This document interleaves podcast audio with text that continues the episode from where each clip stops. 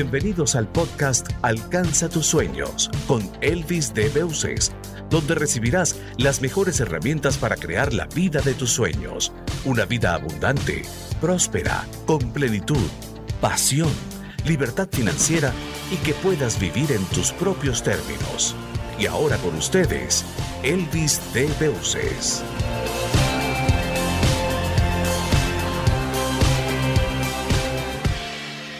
Bueno, le doy la bienvenida a todos a este nuevo episodio del podcast Alcanza tus sueños. Hoy tengo un invitado muy especial, se trata de Joe Curry, que es un experto en hacer crecer cuentas de manera exponencial en Instagram, un servicio que definitivamente yo creo que cualquier persona hoy en día se puede beneficiar de él, pero también vamos a conocer un poco de su vida, su trayectoria y qué lo trae por aquí. Así que bienvenido, Joe. Muchísimas gracias, gracias por tenerme por aquí. No, no, un placer, hermano. Un placer tenerte por aquí. Bueno, antes que nada, yo sé que te está, gracias a Dios, te está yendo muy bien en tu emprendimiento, pero ¿por qué no empezamos por, por el principio? ¿Qué, qué hacías tú antes de, estar en, en, todo esto del marketing digital? Inclusive, yo sé que no vivías antes aquí en Estados Unidos. ¿Por qué nos cuentas un poco cómo empezaste tu carrera como, como emprendedor, etcétera?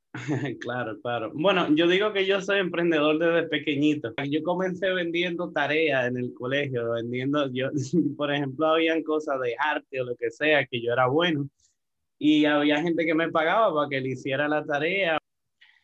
Para mí, yo siempre he sido como que he tenido sobrepeso y como que yo entendía que yo tenía que compensar con ser más gracioso que todo el mundo y con ser como más rebelde, como que esa era como que mi cosa.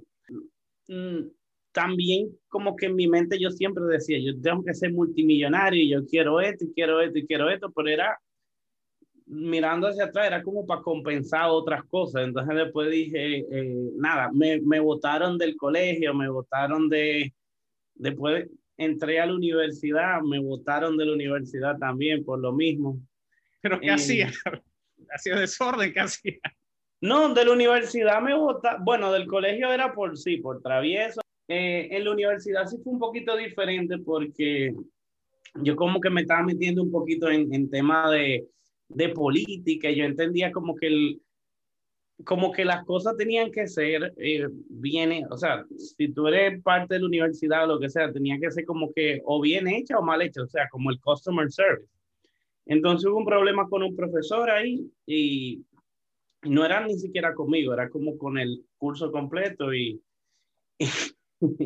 y, nada, yo me tiré el problema para mí solo cuando era del curso completo y no votaron a mí, me votaron al, y votaron al profesor. Pero también yo estaba haciendo buen dinero en ese tiempo, yo tenía un emprendimiento de, de prendas de, de, de, una piedra endémica de República Dominicana que se llama el Larimar. Y nada, yo estaba haciendo como que buen dinero y yo, o sea, tampoco me interesaba mucho porque yo estaba estudiando administración de empresas. Entonces, eh, nada, me estaba yendo bien con el negocio eh, y ese fue mi primer choque. Ahí, a mí me votaron de la universidad, pero en el negocio, eh, yo primera, por primera vez me metí en un negocio que era eh, nada, como que me asocié con una persona de 52 años, el papá de mi mejor amiga, y comenzamos a producir prendas. Yo no sabía nada de eso, pero yo dije, bueno, yo averiguo y, y, nada, teníamos, yo tenía 19 años, tenía como 22 empleados. Este socio mío era que estaba poniendo la mayor parte del dinero, porque yo como quien dice, estaba poniendo la mano de obra, estaba poniendo la venta y eh, parte del dinero. Entonces, de ahí se se bajó la venta, eh, comenzamos a, a tener discusiones porque él quería parar la producción.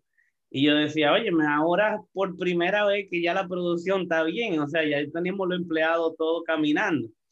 Y nada, eh, lo que él no estaba haciendo 100% transparente conmigo, porque el dinero que el, el capital de trabajo que teníamos, él había cogido como 60 o 70 mil dólares prestado pagando un 5% al mes de interés. Wow, okay. Eso es una cosa loquísima. Yo no sabía eso y entonces eso no estaba comiendo todos los meses. O sea, yo no, aparte del personal, imagínate tú pagar de interés un 5%, es algo estúpido. Eso paga al año un 60% de interés. Sí, demasiado.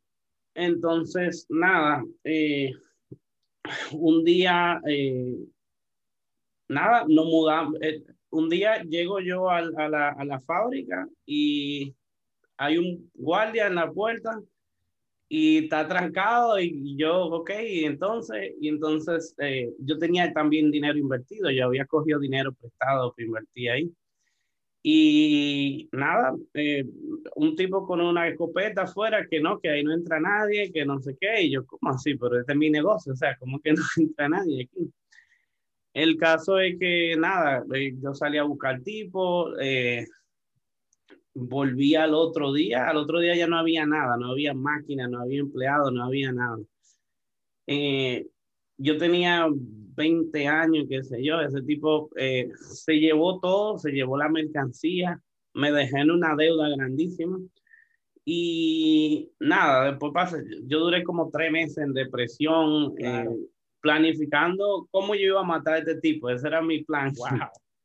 Porque, sí, porque lo que pasó es que este tipo era como mi papá. Él fue la primera persona que tuvo mucho tiempo conmigo. Nosotros nos sentábamos a hablar por horas todos los días del negocio, a tirarlo para adelante. Mi primer carro lo compré junto con él y él tenía 52 años, yo tenía, qué sé yo, 20. Para mí era muy, fuimos muy cercanos, entonces como que eso fue como que algo como que tan personal. Una traición. sí, y, y, fue que también él tenía mucha presión, porque el tipo que le prestó el dinero era muy amigo de él y le dio un infarto. Y entonces él le estaba pidiendo el dinero para pagar los biles del hospital, de eso yo me enteré después. Y nada, eh, fue un desastre porque me dejó a mí en la calle prácticamente con un montón de problemas. Yo, la gente iba a cobrarme a la casa de mi papá, a vocearme malas palabras afuera, que, y yo acotado en la cama. O sea, yo, yo, yo no tenía eh, mente para nada. O sea, mi mente era, yo tengo que matar a este tigre. Era, yo no sé por qué se me metió eso. Y nada, Dios está ahí, Dios lo ve todo. Un día yo eh, lo que dije fue, wow, yo tengo aquí tres meses acotados, las deudas se siguen acumulando. Eh, si yo mato a este tipo, voy a caer preso. Yo tenía como siete planes diferentes.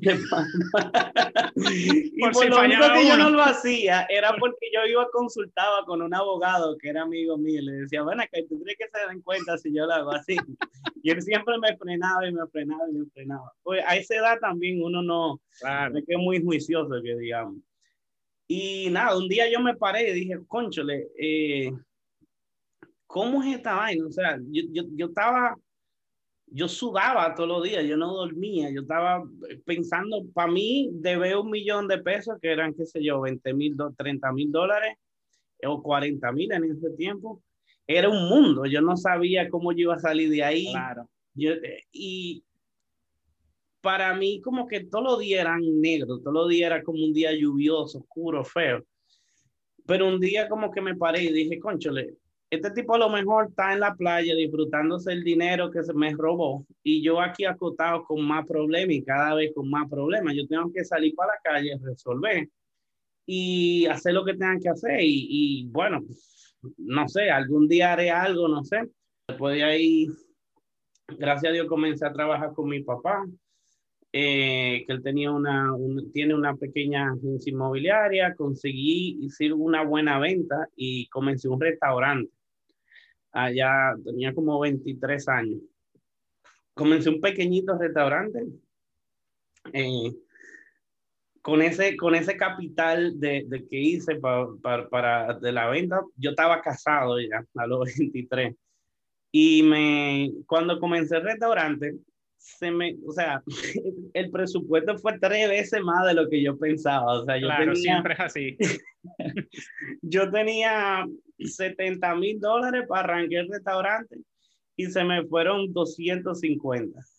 Eh, Pero entonces era un buen restaurante, ¿o no? Era algo, era pequeño, o sea, se me fueron más porque después yo comencé a remodelar el sitio, realmente fue menos al principio, se me fue el doble cuando comencé pero, o sea, y todo el tiempo mucho más largo de lo que yo pensaba, yo no tenía ni idea, yo lo que decía, bueno, mi esposa cocina bueno, cada vez que mis amigos vienen, son, pues vuelven locos con la comida. Y algo que sí me dio éxito en el restaurante al principio. Ah, no, pero espérate, cuando yo estaba abriendo el restaurante, yo por poquito y me voy a la quiebra porque ya no tenía, yo cogí dinero prestado okay. y ya yo tenía toda mi tarjeta maxada, porque se me fue el doble del dinero que yo esperaba. Claro, exacto. Yo me acuerdo que un día yo fui al, al supermercado con mi esposa a comprar la comida de la casa y, y tenía siete, ocho tarjetas de crédito y ninguna pasaron. Wow. A devolver toda la compra desde la caja para atrás. Esa fue una de, o sea, mi mente era muy degradante. Vamos claro, no, para cualquiera es una experiencia difícil, ¿no? Incómoda, sí. Claro. Lo que yo estaba calculando para tener un restaurante exitoso es que la comida fuera muy buena y que el ambiente fuera bueno. Y yo lo que hice fue, y esto es para la gente que está escuchando, y esto es, después descubrí que Jeff Bezos, el dueño de Amazon y gente así, de ese nivel, contratan a sí mismo de esa manera. Básicamente, buscar quién es el mejor en, lo, en tu industria, en lo que hace, y tú vas y lo contratas. Por supuesto porque te está ahorrando todo el, el, el, la, la, curva de aprendizaje. De aprendizaje, exactamente, que ahí son meses que donde tú no produces lo suficiente o tu producto no es lo suficientemente bueno, no hay eficaz, eficiencia en el negocio y quién paga mientras tanto todo eso. ¿no? Exacto. Entonces en ese momento yo lo que hice fue que yo comencé a probar comida en los, mejor, en los restaurantes que a mí me gustaban. Uh y yo me iba por afuera, por atrás, restaurante, a buscar quién era el cocinero que hacía tal cosa que yo quería saber quién era. Y yo le ofrecía más dinero, le ofrecía 50% más de lo que ellos ganaban. Me lo llevé, me llevé seis, cinco cocineros para mi restaurante. Y la comida se puso una locura. O sea, yo, lo único problema que yo tenía al principio es que nadie me conocía, pero yo sabía que mi comida era lo la mejor. mejor. Y nada, entonces ahí salieron, yo estaba a punto de quebrar de nuevo, pero salieron los anuncios de Facebook como en el 2012, creo que fue algo así, o primera vez que yo lo usaba. Eh, creo que fue de Facebook o algo. Sí, sí. Y nada, pongo un 2 por 1 de hamburger y de, era un restaurante de, de carnes y hamburger. Y pongo mi 2 por 1 y yo digo, bueno, tú el que venga a probar este asunto, yo sé que vuelve. Y nada, la gente comenzó ahí por el especial y después que la gente probaba, yo veía a veces clientes que volvían tres veces en una semana, dos veces en una semana, porque el nivel de calidad de la comida, que es lo que hace Elon Musk, Elon Musk no gasta dinero en marketing, porque él dice, yo me enfoco en que el producto resuelva al más alto nivel el problema de mi cliente y la gente viene. Elon Musk ahora es el tipo más rico del mundo, yo sí. creo, era hace la semana pasada, qué sé yo. Pero él, él no hace marketing, él no hace, eh, porque él se enfoca en un ser eh, customer centric, cómo yo le voy a llevar el, el, mejor resultado, el mejor producto al cliente.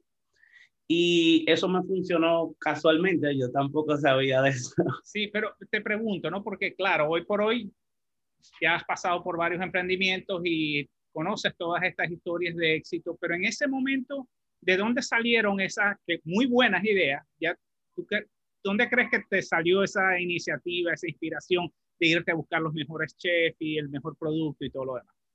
Bueno, realmente fue por necesidad, porque yo decía, ok, yo voy a abrir un restaurante y yo no sé cocinar. Uh -huh. Y yo sí soy muy bueno comiendo. y yo okay, sé sitios que a mí me gusta la comida. Entonces, hay sitios que yo siempre como que era como que muy, eh, como que miraba cuando mis amigos querían ir tres veces al mismo sitio de comida. Y yo siempre, yo salía tres o cuatro veces a la semana con mis amigos, sí, conchole, si mis amigos quieren ir tres veces a la semana o dos veces a la semana en este sitio a comer, es porque no es por el ambiente muchas veces, no, es porque la comida es muy buena, nosotros ahí vamos a comer, sitio sea feo o bonito. Y yo decía, wow, si yo puedo hacer eso mismo, yo lo único que necesito es ese mismo tipo, esa fórmula de la comida. Y, ¿Y si empezó a producir el restaurante? Oh, sí, a lo último yo, yo estaba haciendo 700 y 1000 dólares al día. Y yo tenía 23 años, o sea, limpio para mí. Claro. Eh, era un montón de dinero. O sea, en un mes yo podía hacer 20 mil dólares y yo tenía 23 años, yo no tenía en qué gastar tanto dinero, exacto. yo tenía... ¿Pudiste pagar tus deudas con los que empezaste o, no? No, y te voy a explicar por qué. Fue un la, la... Me estaba yendo bien. El, el, eh, era como el mes 5 del restaurante, mes 6. Eh, yo dije, wow, yo estoy aquí en medio de toda la discoteca. Déjame yo abrir un bar aquí al lado del restaurante porque toda la discoteca están aquí. La gente cuando sale de tomar viene a comer aquí porque algo que yo hice fue que nadie en la zona tenía eh, comida saludable a las 3 de la mañana o a las 2 de la mañana. Entonces yo comencé a hacer carne, por ejemplo, una pechuga a la parrilla con, con, con vegetales al grill. Y nadie te va a hacer eso a las 3 de la mañana, solamente lo que hay es hamburger y no sé qué. Y ahí había mucha gente que estaba ya en el fitness y no sé cuánto. Entonces yo comencé a ofrecer esos, tratos, esos platos saludables y yo un viernes a las 3 de la mañana yo podía tener 150 gente en el negocio. Wow. Y yo dije, wow, pero si esta gente viene de bebé, ellos van a querer seguir bebiendo. Ahí la, la, otra idea vino a la mente. Y comencé y abrí un bar. Entonces el, eh, yo anuncié que abría el bar el viernes. Eh, hice mis promociones, no sé qué. Invertí una pila de dinero. Eh, incluso estaba techando una parte, porque el restaurante estaba como en un parqueo. Entonces, ya yo no tenía dónde sentar gente, yo tenía que comprar más mesas y más así y te echaba otro pedazo, te echaba otro pedazo para que se pudiera sentar más personas. Y el, esa noche el, el, el, bar no estaba listo, pero ya yo había hecho toda mi promoción. Y nada, eh, el tipo que cuidaba, que me cuidaba el negocio una noche, eh, me dijo, no, yo te arreglo, la, te termino de arreglar lo de la electricidad, no sé qué, porque la, no estaba prendiendo, no estaba haciendo, o sea, las luces del bar no estaban listas. Y nada, lo dejé, está bien, dale, vamos a darle, que también vamos a lo mismo. Eh, cuando tú vas a contratar a alguien, no te contrata el barato, contrátate el, el que sabe hacer lo que, que sabe. Entonces, la, nada, él me conecta el asunto. Esa noche yo rompí récord, yo me gané como 1.200 dólares esa noche. Y, óyeme, yo me acuerdo que yo fui a la puerta del restaurante como a las 3 de la mañana. La gente yéndose porque no había donde sentarse. Eh, yo me acuerdo que habían como dos o tres carros súper caros parqueados, un Porsche, no sé qué. Yo dije, wow, lo logré sin que nadie me ayudara. O sea, que yo me, por poquito me voy para la mierda y nadie me ayudó. Como que era como que el orgullo yo lo tenía por aquí arriba, como que lo hice yo solo. Claro. Ahí había un, un montón de gente que querían invertir ahora, pero al principio nadie quería ayudarme en nada. Entonces, bueno, está bien. Ese día yo me acuerdo, yo estaba bebiendo con los amigos míos en el restaurante y me acuerdo que me fui a la entrada del restaurante y miré para adentro y dije, wow, habían como, qué sé yo, 140 personas ahí gente parada haciendo fila que tenían una hora esperando y afuera los carros yéndose pues no tenían dónde comer. Y yo me puse como que a la, lagrimoso, o sea, como que comencé a llorar un poquito de orgullo, como que, wow, lo logré. Y nada, esa noche cerré, me fui y una hora después que cerré, como a las cuatro y media de la mañana, me llamaron y me dijeron que se estaba quemando el negocio. Wow. Eh, yo, imagínate, cogí para allá a ver, eh, ya no había nada que hacer, estaba eso una bola de fuego, eh, un desastre, o sea, la, la, yo lo único que miraba era como que un hijo para mí, era como que... Claro, por supuesto, por supuesto que yo había criado como con todo ese cariño y todo ese amor. O sea, habían veces que al principio a mí me pasaban 36, 48 horas sin dormir de corrido trabajando porque yo era que compraba todos los productos, yo era que hacía todo. Y, y, nada, yo no, o sea, yo mandaba a una gente que me comprara carne, era perder dinero, entonces yo me iba yo. Y, o sea, yo cerraba a las 3, a las 4 de la mañana y me iba para, para el mercado a comprar carne que abrían a las 5. Después de ahí me iba a hacer diligencia, que se dañaron los tenedores, ahora hay que comprar tenedores. O sea, como que ese, cuando tú eres un emprendedor y estás tú solo al principio, eh, es, tu vida. ¿eh? es tu vida, ¿no? Exacto, tú tienes que hacerlo. Y nada, y eso es algo, otra, otro, otra lección que yo aprendí ahí. Yo un día me traje manejando eh, porque me dormí y me dormí a las 11 de la mañana. No, no, era que yo estaba a las 4 de la mañana tomando en la calle, me dormí a las 11 cansado.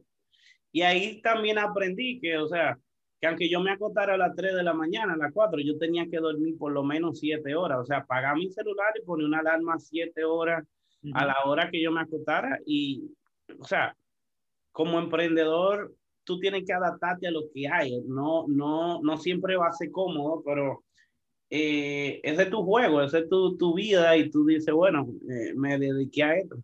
Al otro día, yo dije, bueno, yo voy a, yo voy a salir a alquilar un food truck, un food truck y voy a abrir, porque yo tengo mi empleado y tengo mi clientela. Entonces, eh, hice salí para la calle a buscar food truck y nada, yo le pregunté, comencé a buscar food truck y preguntarle a la gente, señora, ¿cuánto usted hace en el mes aquí? Ah, yo hago tanto. ¿Y cuánto usted se gana limpio para, para ustedes sin... Ah, bueno, yo hago tanto. Yo, ok, yo le voy a ofrecer el doble. Me lo puedo llevar hoy su camión y yo se lo pago mensual. Y nada, alquilé un camión. Yo como a los dos días ya yo estaba abierto de nuevo. wow, eh, impresionante. Sí, porque yo lo que, o sea, se quemó, ¿qué voy a hacer? No, no, no, no, no, puedo echar el tiempo para atrás. Yo tenía ya, yo había cogido un montón de préstamos para remodelar el sitio, para abrir el bar, para... Ya yo tenía que resolver. O sea, y no, me imagino que no había seguro para incendio. Bueno, más o menos. Lo que pasó fue que yo no seguí las normas de lo del gas y no sé quién, porque yo no sabía de eso. Y nada, yo no, no seguí las normativas y ya con eso se agarraron. Y obviamente el seguro dijo, bueno, eh, no hay forma aquí. Me, me, fui, o sea, simplemente se perdió todo.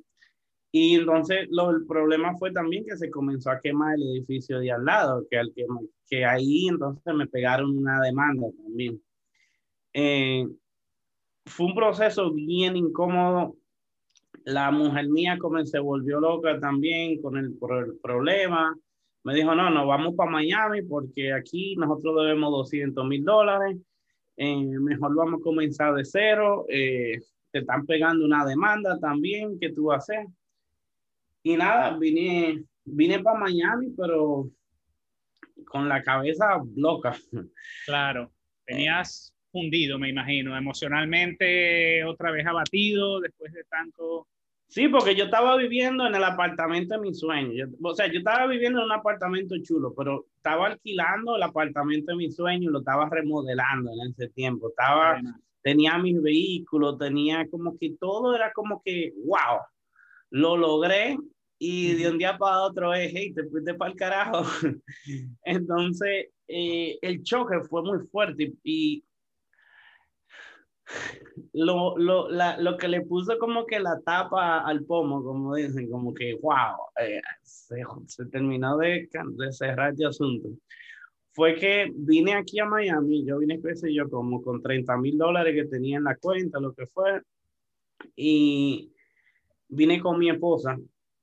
A las dos o tres semanas, la tipa se fue con, con el high school sweetheart, con el, con el con el tipo de la escuela de ella, de, como que su amor de, de, de la primaria. De la infancia, exacto. De la infancia. Y el tipo dejó a su familia con sus dos hijos, se fue, y, y ella, o sea, se, separaron dos familias al mismo tiempo cuando ella vino aquí. Y ahí como que ya fue donde yo dije, conchale, pero eh, yo no sé qué es lo que yo estoy haciendo aquí, qué, qué, qué carajo es lo que yo hago, o sea, ya mátame. Claro. Y, todo, o sea, perdiste todo y al mismo tiempo, ¿no? Todo, todo. O sea, en 45 días yo perdí mi casa, mi carro, mi, mi, mi el país donde yo vivía, mi negocio, dejar de ver mi familia porque me mudé para otro país. Eh, la esposa, todo, todo, todo, todo se fue en 45, 47 días desapareció. Y nada, ahí yo hice lo más sabio que yo podía hacer a mi edad y con mi nivel de conciencia, que era invertir esos 30 mil dólares en alcohol, droga y mujeres. Wow, en Miami no dura mucho. Dos meses. Claro, más bien duró mucho. sí, era un escape de todo el dolor y que, que estabas pasando, ¿no? Sí, la, la, lo que, come, óyeme, yo estaba en un punto que no me importaba nada, lo que pasara no me importaba. Mi, el tipo con que yo estaba viviendo era de que un babalao, un tipo que hacía vaina de brujería y para colmo le, era, le, era drogadito. Yo no sabía, era un amigo mío desde hace mucho, yo no sabía. El caso es que con él comenzamos, comencé a hacer droga, eh, había mucha fiesta y no sé qué, hasta que un día me, me dio una sobredosis de crack. Wow.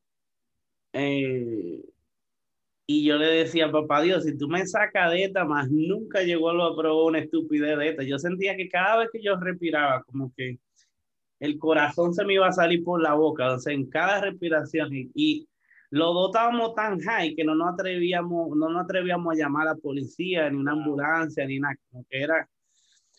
Y nada, gracias a Dios pasó eso y nada, más, después de ahí ya no hice más eso, pero ya yo estaba en un hueco muy profundo, entonces eh, la mujer del amigo mío se dio cuenta de un montón de cosas, me botaron para la calle y ya era como que una cosa tan grande el orgullo para mí, porque en mi mente yo siempre había querido probar desde el principio, como dije al principio, era como que yo sí podía hacerlo y yo soy un emprendedor y yo voy a hacer la cosa a mi manera y voy a, voy a ser exitoso, pero a mi manera, sin que nadie me, me, me, me fuñe, yo lo voy a hacer.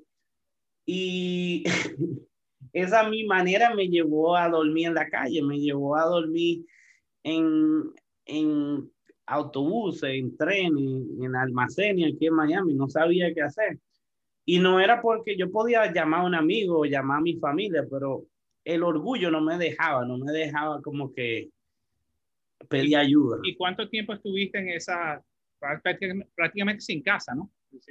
Sí, un al principio fue durmiendo en casa de amigos, en, en, un sofá, que no sé qué, por una semana, que después para, para otra. Eh, pero ya llegó un tiempo que ya no tenía más nadie que pedirle favor y ya eh, la primera vez que dormí en la calle fue en un, tenía dos dólares y como 30 centavos en moneda. Entonces ese día publiqué una foto en Instagram con todo mi capital, que eran como un montón de monedas.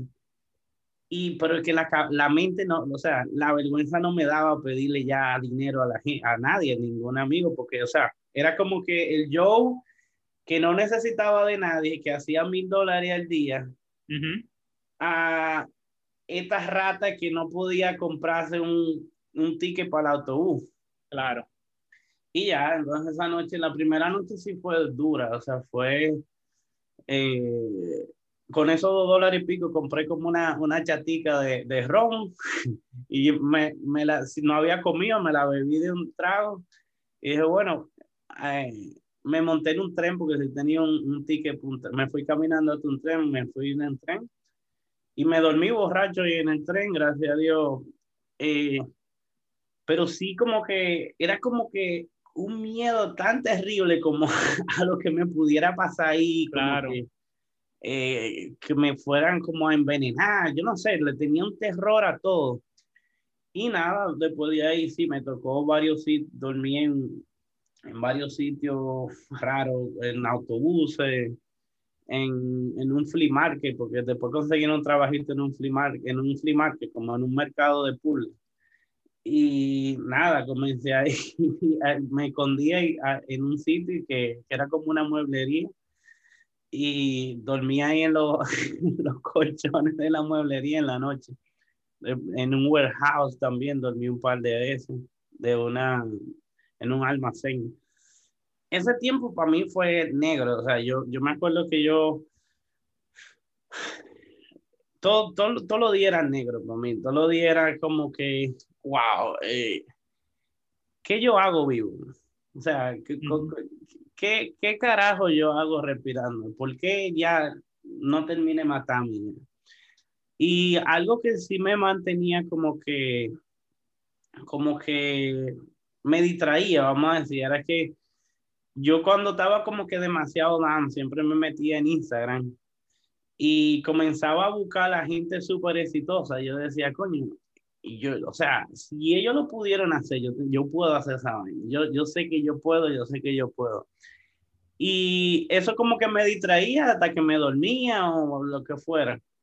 Y un día vi un tipo en su, con su celular grabándose así diciendo, hey, aquí este es mi Lamborghini, estoy aquí en mi garaje, pero lo que me dio este Lamborghini, este carro, es estos libros y los mentores y la persona que, y la gente que son exitosas, que yo he ido y he pagado vuelo para ir, para que me enseñen, para que me enseñen cómo ellos logran ese tipo de cosas. O sea, el Lamborghini es un premio a un montón de acciones que yo tomé.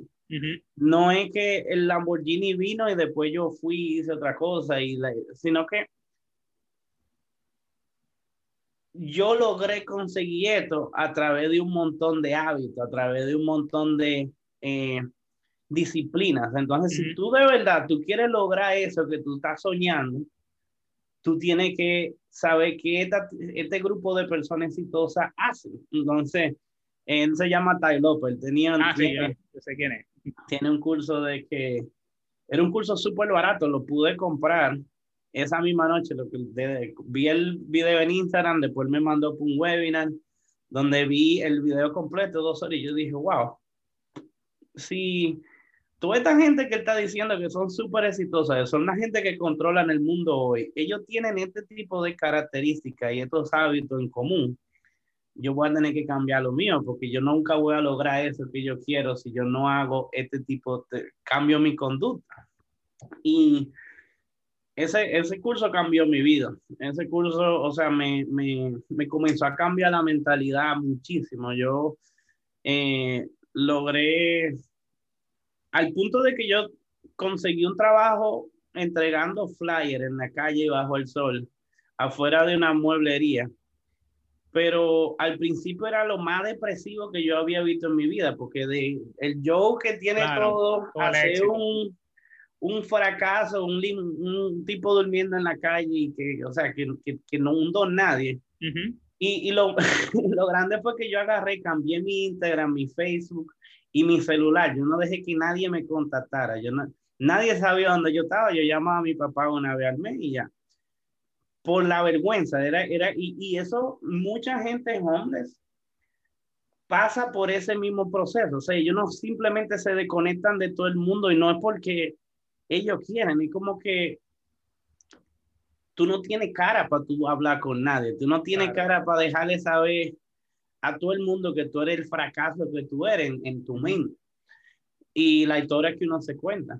Y, y, te pregunto yo, disculpa que te ataje, porque hay mucha gente que cae en eso, que empiezan, pierden su casa, empiezan a vivir como indigentes, pero no, se quedan ahí, no, no salen.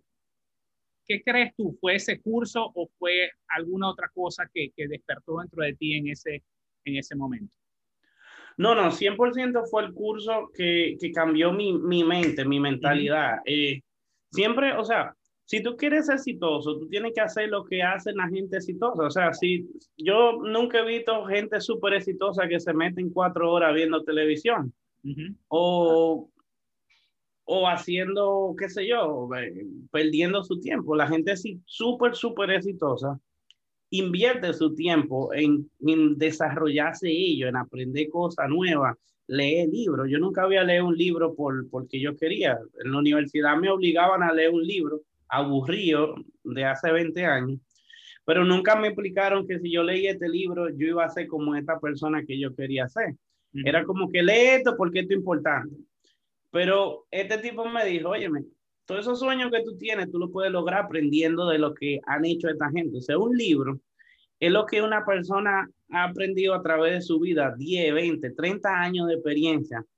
Y ellos agarran todo el conocimiento que ellos tienen y lo ponen en un libro para que tú te ahorres esos 20 años. Claro, así es. Y, y entonces como que, wow, si yo puedo agarrar y leerme un libro a la semana o cada dos semanas de gente que yo admiro, yo voy a poder comenzar a transformar algunas áreas de mi vida.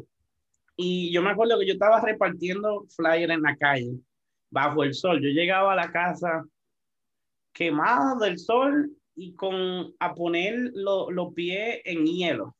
Wow. Por, por, el dolor, o sea, que yo no aguantaba un segundo más para...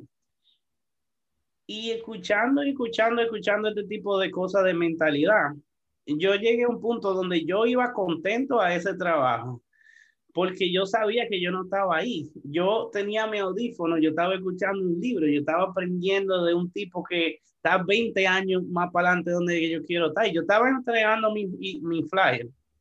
Y el tipo que me está diciendo aquí es que en lo que sea que tú vayas a hacer, tú tienes que dar tu 100%.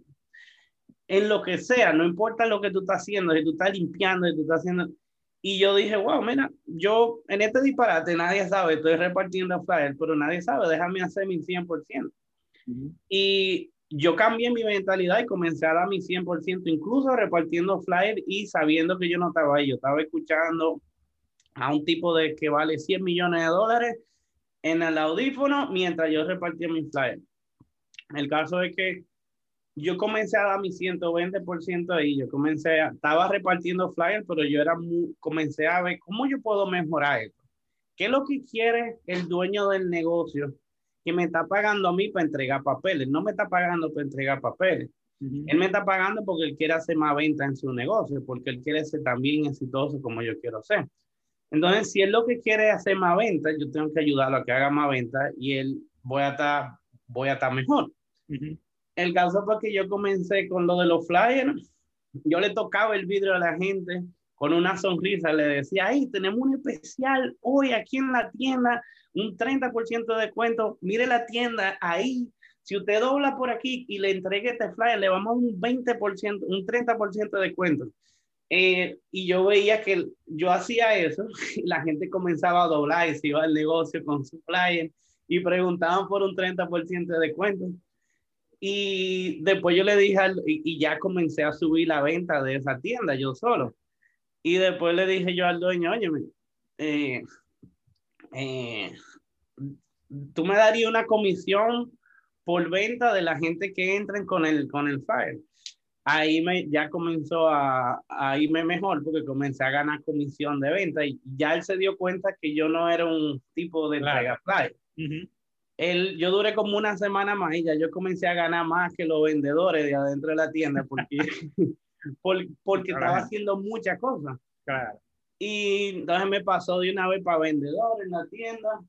Después, y esto es algo para el que esté escuchando también, o sea, cuando tú, no importa donde quiera que tú estés en tu vida, eh, tú puedes estar en lo más bajo de, en, en, en el, en la pirámide de la jerarquía de la empresa que, que tú trabajas, siempre hay forma de crecer, siempre hay forma de que tu jefe, cuando vaya a subir a alguien de posición, te suba a ti.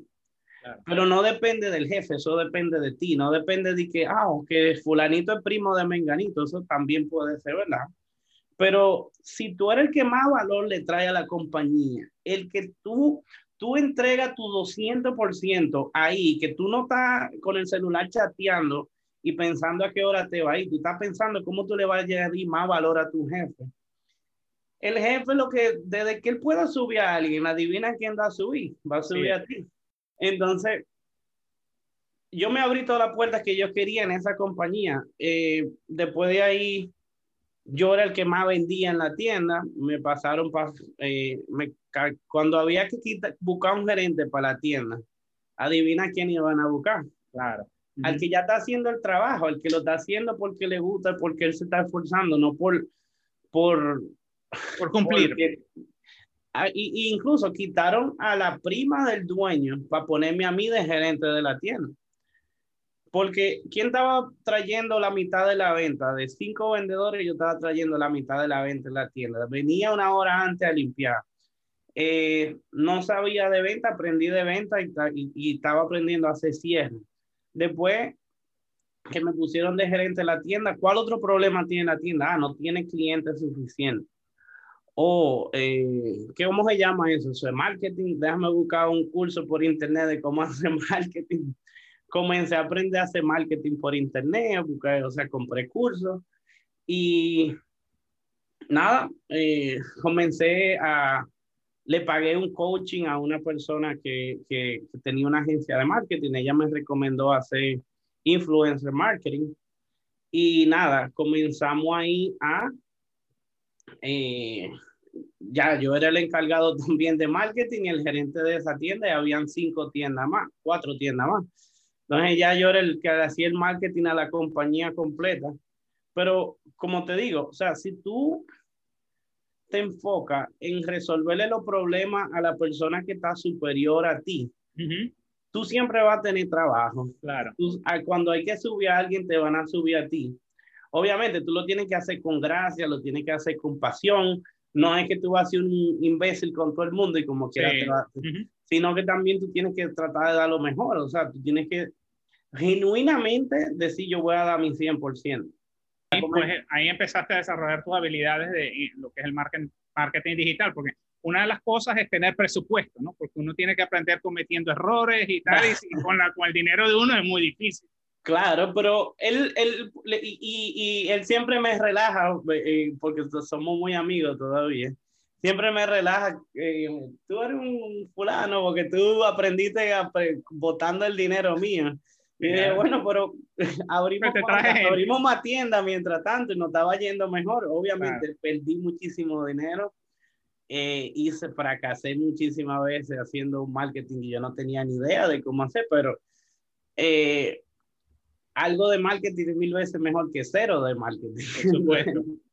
Entonces, obviamente, por lo menos siempre se recuperaba el dinero, hasta que hubo un día que hice una campaña con un influencer de Telemundo que tenía como un millón y pico de seguidores, que ya yo aprendía a moverme en ese medio de influencer. Y vendimos, yo invertí como 6 mil dólares en esa campaña, 5 mil, vendimos ciento y pico de mil en cuatro días y generamos como 20, 22 mil leads, 22 mil correos electrónicos. Y ahí como que yo dije, conchole, pero mira, aprendí algo. y ¿Por qué no hago esto para mí? ¿Eh? ¿Por qué no hago esto yo para mí? No, si tú supieras que comencé, no era hacerlo para mí, sino que busqué, encontré una influencer pequeña eh, que, que es dominicana también y le, y le dije, oye, yo veo que tú tienes mucho talento. Eh, tú tienes 30 mil seguidores, lo que sea. Yo he aprendido mucho trabajando con, gente que tienen un millón, dos millones y tres millones de seguidores. Vamos a ver si estas cosas que yo he aprendido funcionan. Y ella era bien disciplinada, se llama Tibi Camacho, y comenzamos a aplicar un montón de cosas. Y ella ahora mismo tiene casi, tiene casi 800 mil seguidores. Wow. Pero fue, eh, comenzamos a, a, a, implementar un montón de cosas. Después comencé a darle clases de gratis a todo lo influ, porque yo lo que le dije, mira, la forma en tu crecer más rápido es haciendo colaboraciones con gente que tienen tu misma audiencia. Vamos a comenzar a buscar la forma de grabar con otro influencer que tienen, eh, son comediantes también, igual que tú aquí en Miami hasta que se logró hacer eso, incluso yo grabé un par de veces con ella y todo, y fue como que del cielo a la tierra, comencé ya, ella se comenzó a relacionar con ellos, y después armamos un grupo y yo le comencé a dar clase a un grupo de influencers. La mayoría de ellos tenían 30 mil, 40 mil en ese tiempo. Ahora tienen casi todos 500 mil, 700 mil, 800 mil fue muy chulo porque ellos aprendieron lo básico aprendiéndolo de la de arriba que yo yo tengo un concepto que es como que en, en cada nicho hay como una pirámide una jerarquía. Eh, el CEO de una compañía o el presidente de los Estados Unidos es que controla todo al final del día. O sea, el que tiene la palabra final, el que tiene el conocimiento global, el que toma las decisiones. Pero eh, igual con los influencers, o sea, igual con cualquier nicho. Hay gente que están en el tope de la pirámide, que son los que hacen el 95% del dinero y ellos son el 3%, el 1% de la población. Entonces, si tú vas y aprendes de uno de los de abajo que está comenzando, ese te va a llevar por un camino malo probablemente. Pero si tú te vas al 1%, a lo que están haciendo el 95% del dinero de todo el mercado, de todo este nicho, es mucho más probable que te vaya bien. O sea, obviamente, si tú sigues los procesos que ellos están haciendo. Entonces yo comencé a enseñarle a ellos estrategias que estaban usando esta gente que tenían un, dos y tres millones de seguidores. O sea, nadie más tenía, o sea, ellos están en el tope, en la cima de ese nicho. Y si tú modelas lo que ellos están haciendo, te va, te va a ir bien. te va a ir bien. Entonces, eh, comenzó a funcionar eso. Después ya yo dije, bueno, eh, me voy a independizar, voy a, voy a comenzar mi agencia de marketing, que no sé qué. Y fue un fracaso total. Otro más. Yo esperaba que ya, esta vez sí. no, comencé mi, comencé de cada curso y no sé qué, pero comencé en el mercado latino eh, enseñando a comediantes que, y modelos y no sé qué. Y, y el, el, producto funcionaba, pero para que se vendiera tenía que ser demasiado barato. Entonces, yo vendiendo en Colombia y en Venezuela y en Dominicana y gastando aquí en dólares. No funciona. no me daba el dinero. Y nada, eso fue un fracaso terrible para mí porque eh, yo sí, por poquito me voy para la calle de nuevo.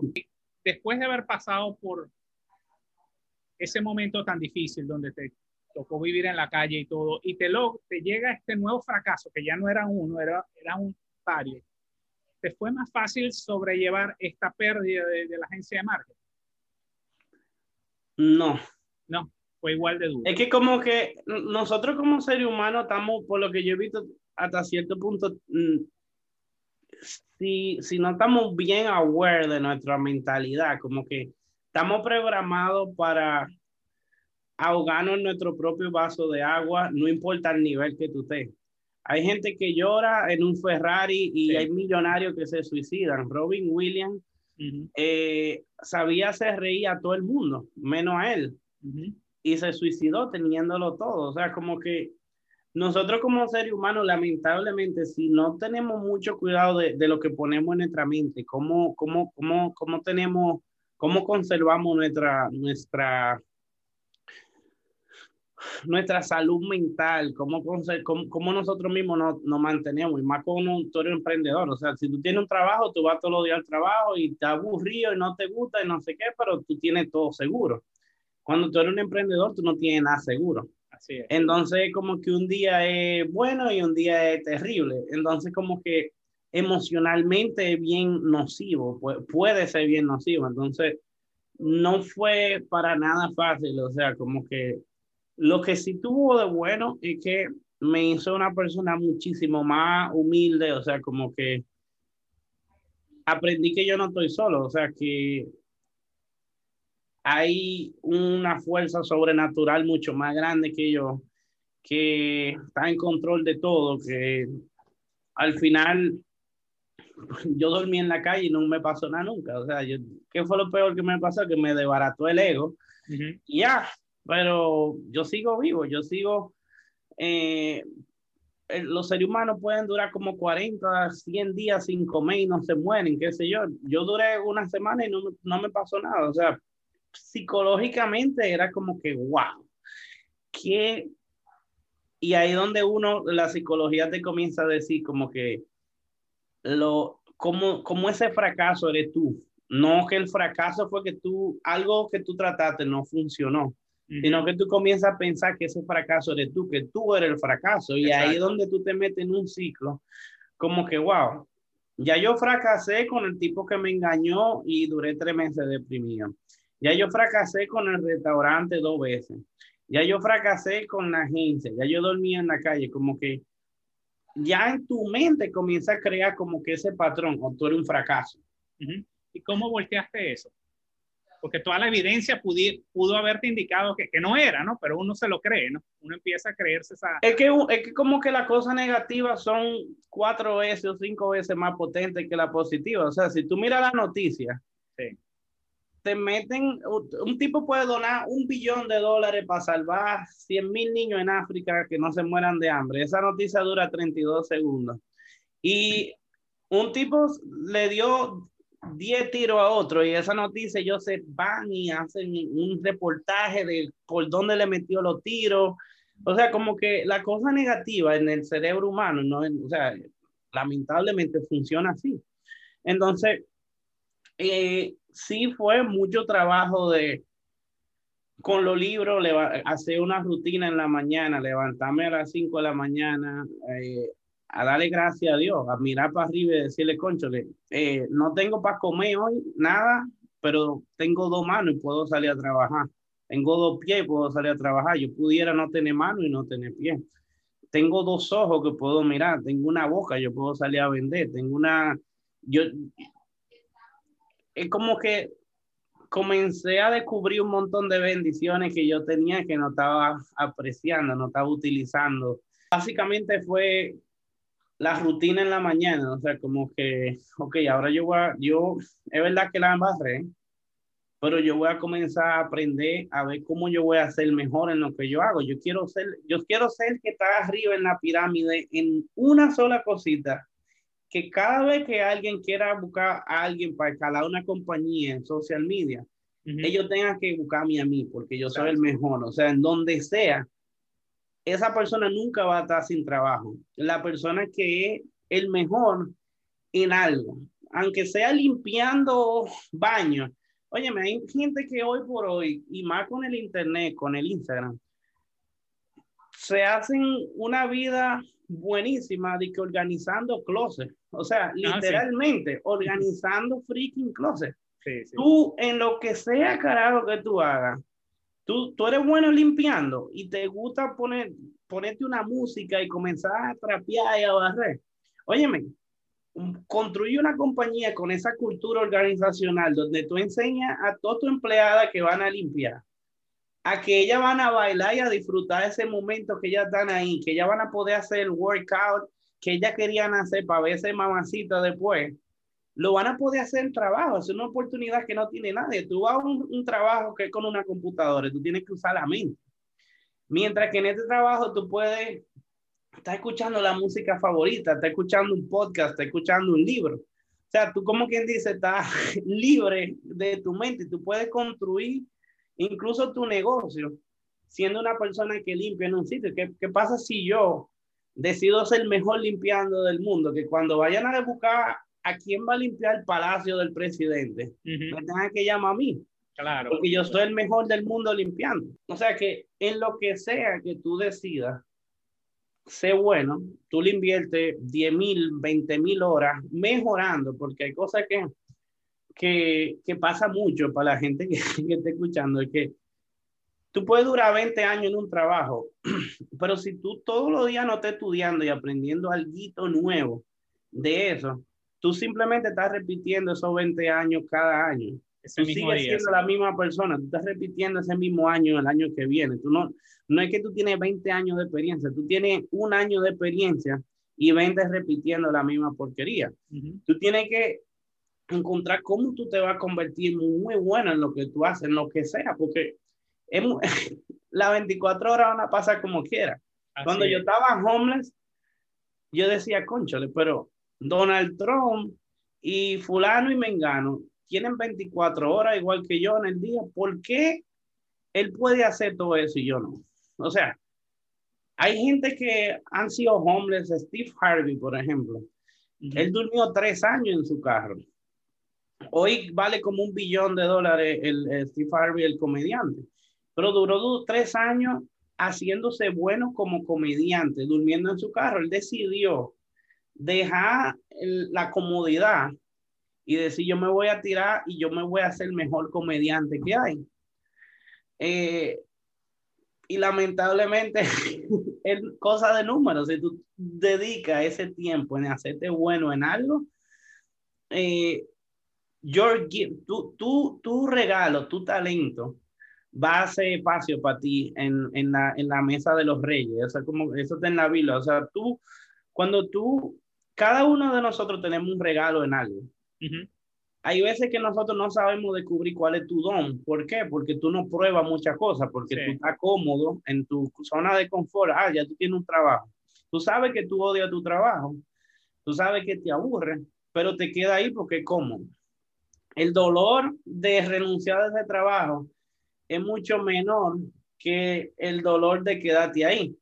Entonces tú dices, te queda ahí, pero como si tú decides que tú no vas a vivir esa vida mediocre, o sea, yo, yo quería comprarme el carro de mi sueño de hace cinco años, yo, yo nunca me había tirado, nunca me había parado a tirar, yo no soy gente de carro de relojes ni nada de eso, pero un día por primera vez en mi vida me paré a tirarle una foto a un carro. Yo dije, wow, ese carro, qué locura, me encanta. O sea, no sé ni por qué, porque yo nunca, ni sé de carro, ni nunca le tiraba una foto a un carro, ni sabía cuánto costaba nada. Y yo me acuerdo que yo comencé a poner ese carro en todo mi wallpaper, en el celular, en la computadora. Y hoy por hoy yo manejo ese carro. Y lo manejo. Y cada vez que me monto en el carro, me da como que ese, esa sensación como que, wow, qué cool, lo, qué cool. Y es como que algo que yo puedo hacer todos los días, pero no es porque yo dije, wow, me tiré la foto y la dejé ahí. Yo dije, yo voy a manejar ese carro, lo voy a manejar, lo voy a manejar y ya. Bueno. Y comencé a aplicar todos los días, hacer cosas diferentes para poder lograr esa meta que yo tenía en ese momento. O sea, no es que tú va a decir, no me gusta mi trabajo y te queda ahí 20 años. Y que si no te gusta, tienes que salir a probar otra vaina. Cambia. Tienes que salir a probar otra. No te gustó la próxima, te va a doler muchísimo, sí, pero te tienes que ir.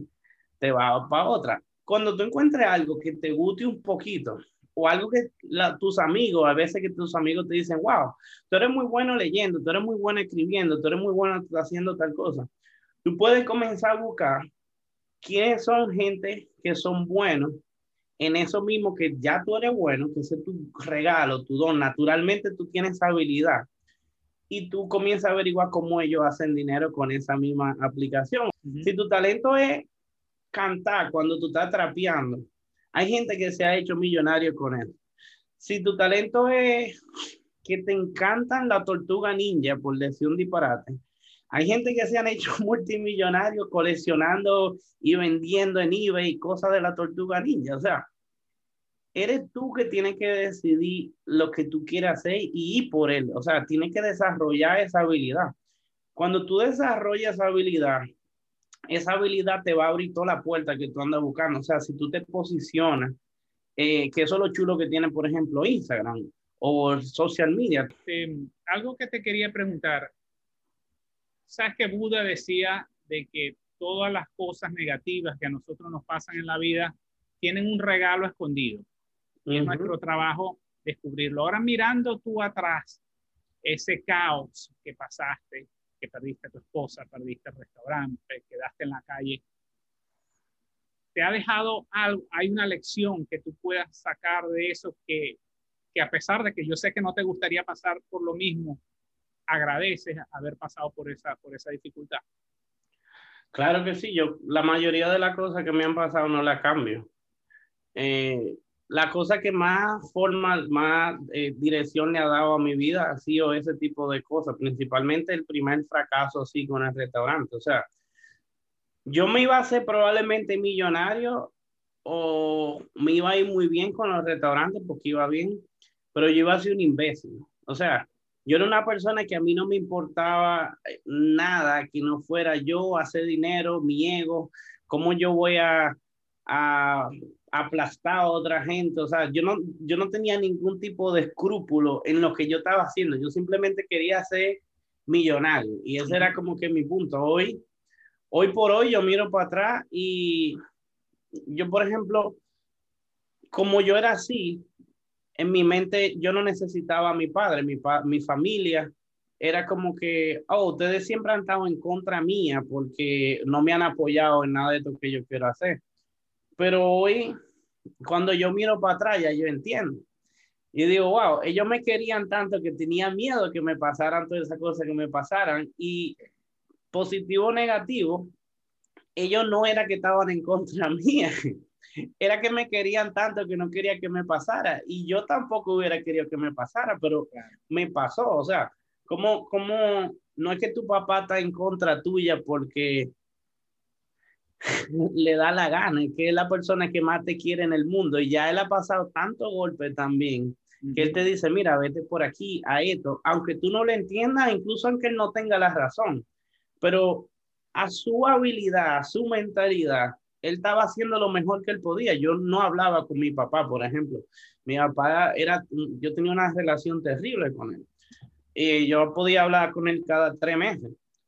Y hoy por hoy, mi papá es mi, mi héroe. Mi papá, yo adoro a mi papá. Mi papá eh, como que, wow, la gente que lo dieron todo por ti y tú vas a mantener esa, esa cosa simplemente porque ellos no sabían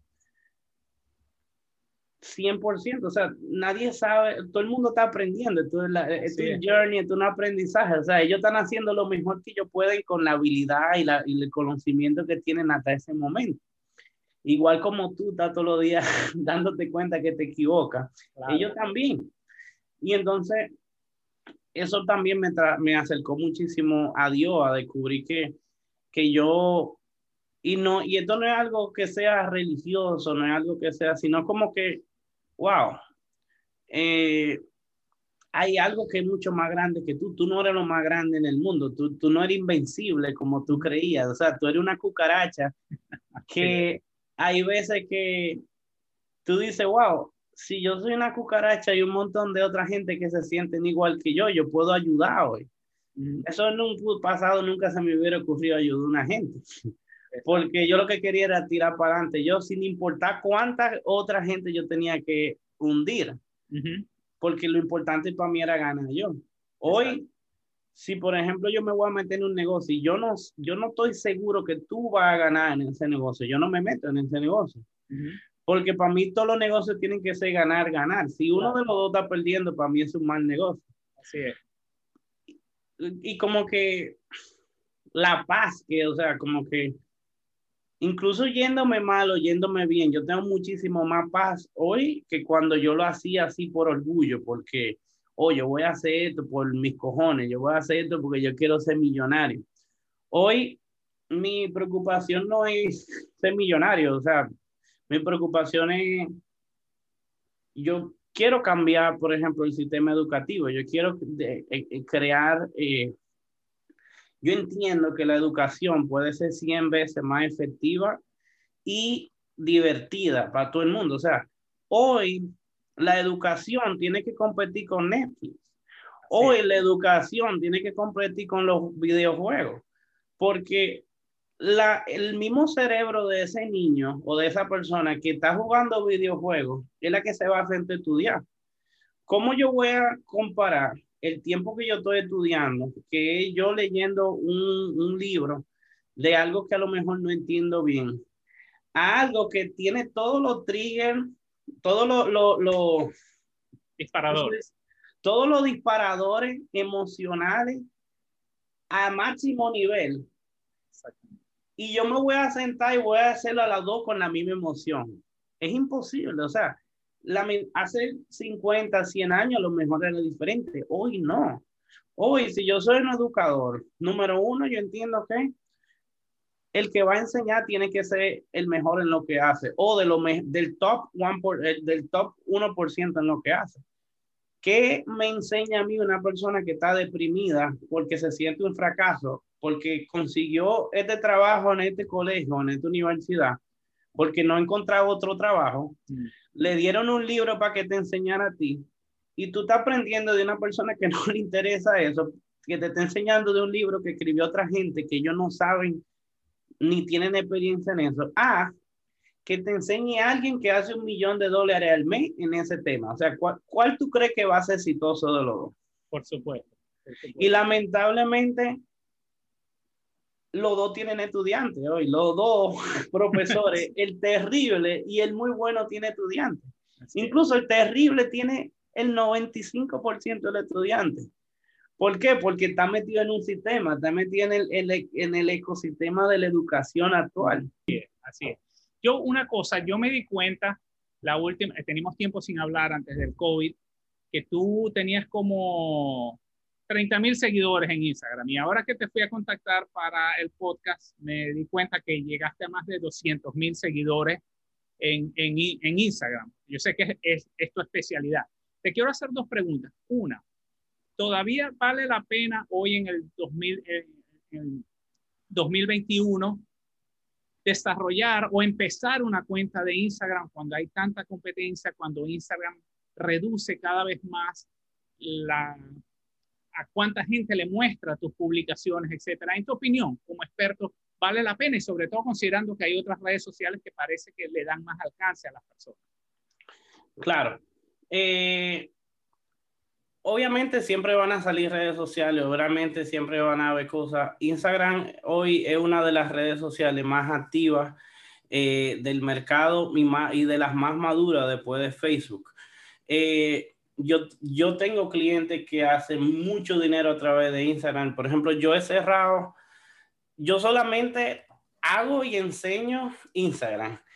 Y obviamente son cosas que se pueden aplicar en otra plataforma, pero lo hago por ahí. Y yo, por ejemplo, envío mensajes por privado a dueños de compañías que han hecho 100 millones de dólares y me responden el mensaje eh, el dinero no está en la plataforma, el dinero está en las relaciones y el negocio que tú hagas. O sea, tú y yo nos conocimos por Instagram. Tú y yo no nos conocimos en la calle que nos tocamos bebiendo en ningún sitio porque ni yo no salgo a beber. no, no, es imposible que nos conozcamos, pero cuando tú logras comenzar a construir un poquito de, de reputación, de, de quién tú eres en una de estas plataformas, para mí Instagram es la mejor eh, tiene creo que casi un billón de, de, usuarios activos al día. O sea, uno de cada siete personas en el mundo están activos freaking en Instagram. Entonces, ahí está tu cliente. O sea, si tu cliente vive en África, abajo de una piedra, probablemente ese no es tu cliente como quiera y tampoco tenga Instagram. Pero si tú estás aquí en América Latina, Estados Unidos, España, tu cliente está ahí. Eh, obviamente hay algunos nichos que no todo el mundo está ahí, pero eh, yo he cerrado clientes de 300 mil dólares al año. Un cliente. Y ha sido, hey, vamos a tener una llamada, me gustaría entrevistarte. Eh, no sé qué, al final de la entrevista le digo, hey, me encanta lo que tú haces, yo creo que nosotros podemos hacer negocio, eh, yo, estoy, te puedo ayudar a tu audiencia o te puedo ayudar a ti a conseguir esto, porque no es lo que yo quiero, lo que, cómo yo lo puedo ayudar a él. Y es una, esa, esa persona en específico es una compañía de 100 millones de dólares.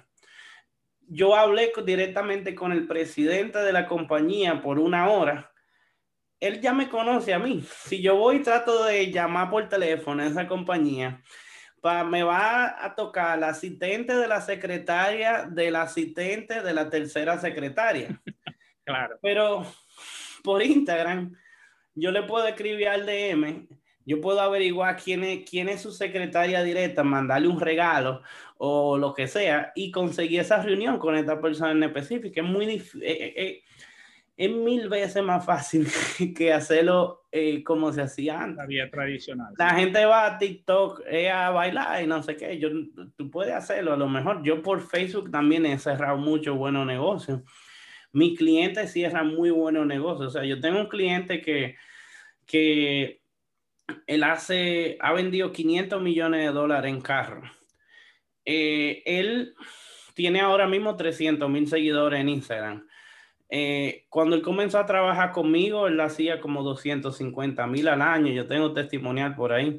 Ahora él está haciendo casi un millón ochocientos al año. ¿Por qué?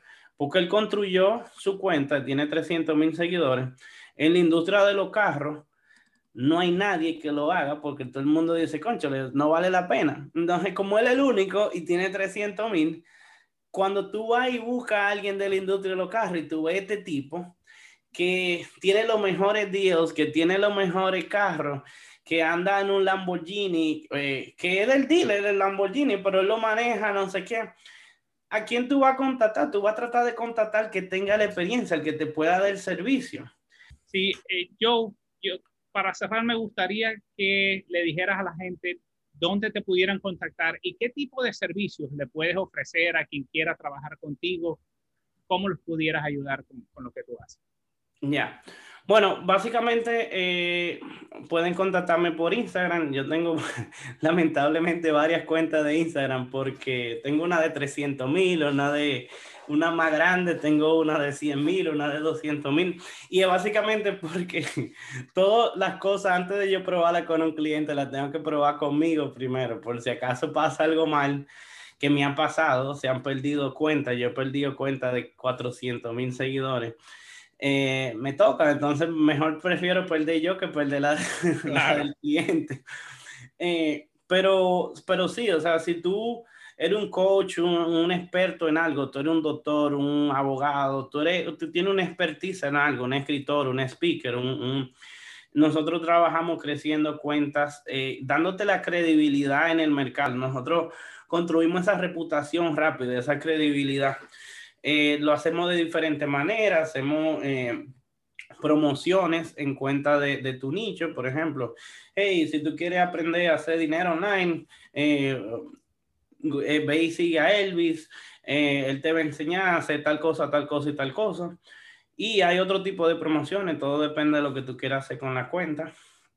Y también hacemos bueno, básicamente sí, ese es el servicio que eh, hacemos principalmente y hacemos también el, el booking para eh, gente que han hecho más de por lo menos seis figuras en su negocio y quieren escalar su negocio construyendo relaciones de alto nivel. Básicamente nosotros eh, le ponemos la persona correcta en el podcast para que ellos lo entrevisten, pero al final puedan tratar de cerrar un negocio con ellos. Entonces, eso sí son negocios grandes. Perfecto. Y me pueden encontrar en Instagram eh, Joe Curi, J-O-E-C-U-R-Y.